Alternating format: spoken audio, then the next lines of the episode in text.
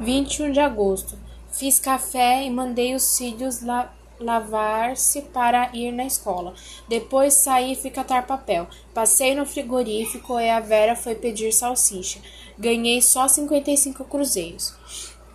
Depois voltei e fiquei pensando na minha vida. O Brasil é predominado pelos brancos.